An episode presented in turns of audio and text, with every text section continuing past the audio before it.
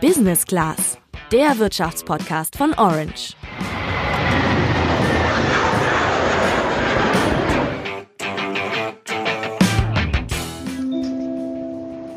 Information zu RB 82 nach Bad Oldesloe über Bad Segeberg. Abfahrt 13.37 Uhr. Fällt heute aus. Grund dafür sind Verzögerungen im Betriebsablauf. Ich weiß nicht, wie es dir geht, Sandra, aber ich persönlich habe so eine oder so eine ähnliche Durchsage in letzter Zeit ziemlich häufig gehört.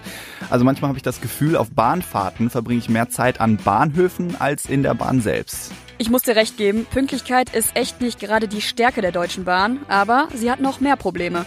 Deswegen war der Chef der Deutschen Bahn, Richard Lutz, diese Woche gleich zweimal beim Bundesverkehrsminister Andreas Scheuer zum Krisengespräch. Was die fünf größten Probleme der Bahn sind und wie sie gelöst werden könnten, erfährst du heute im Orange Podcast. Ich bin Sandra. Und ich bin Julian.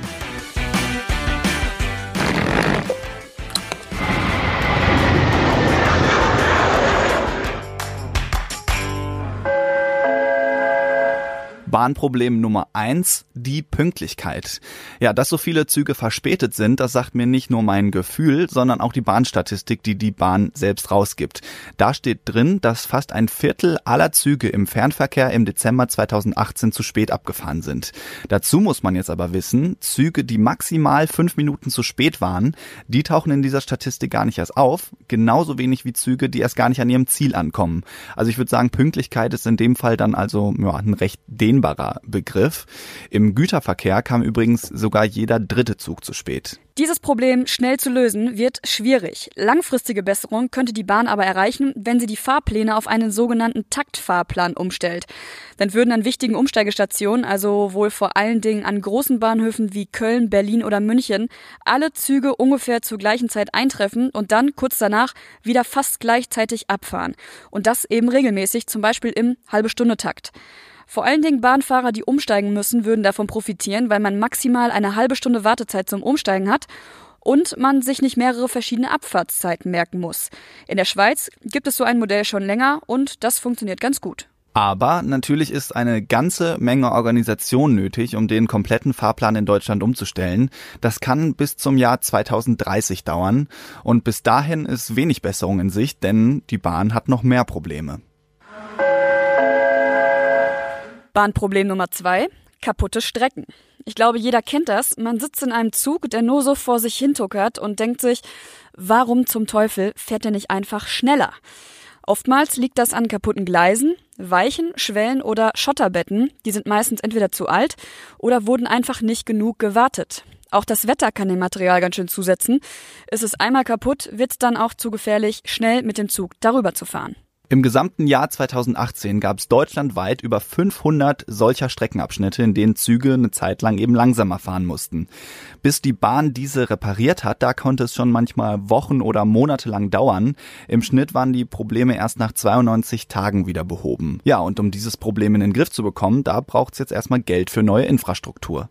Zum Thema Strecken muss man aber auch noch sagen, nicht immer ist das Problem, dass sie kaputt sind.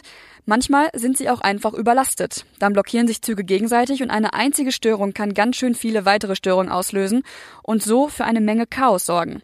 Stichwort Störung im Betriebsablauf. Eine klassische Kettenreaktion. Bahnproblem Nummer drei, marode Fahrzeuge.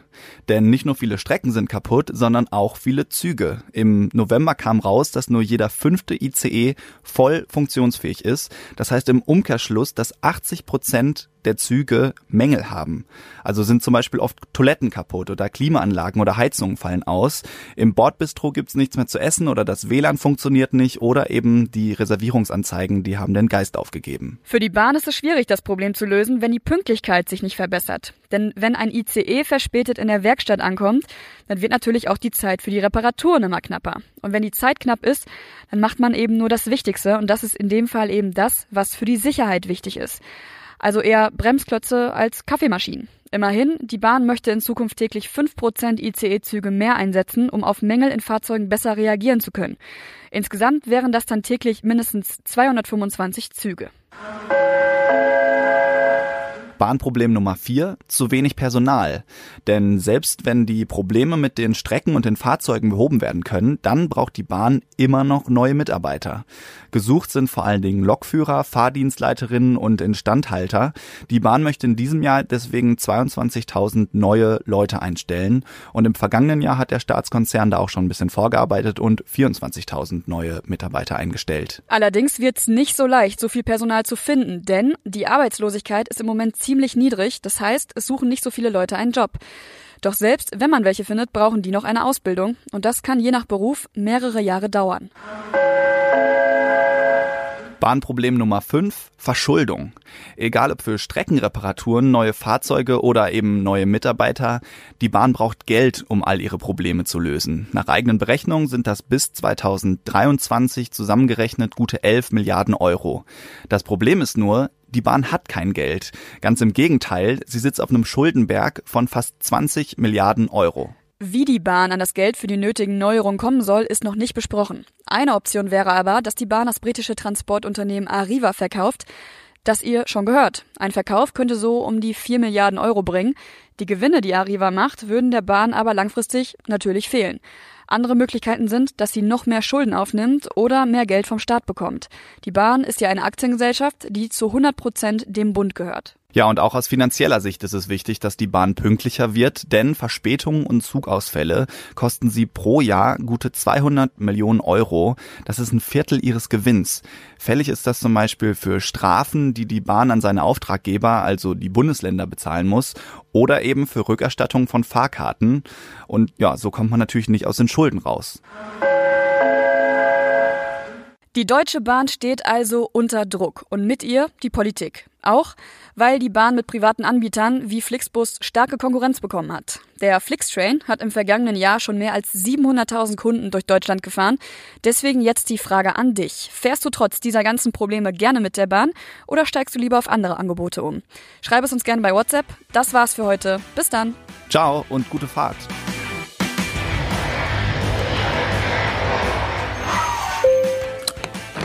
Business Class, der Wirtschaftspodcast von Orange.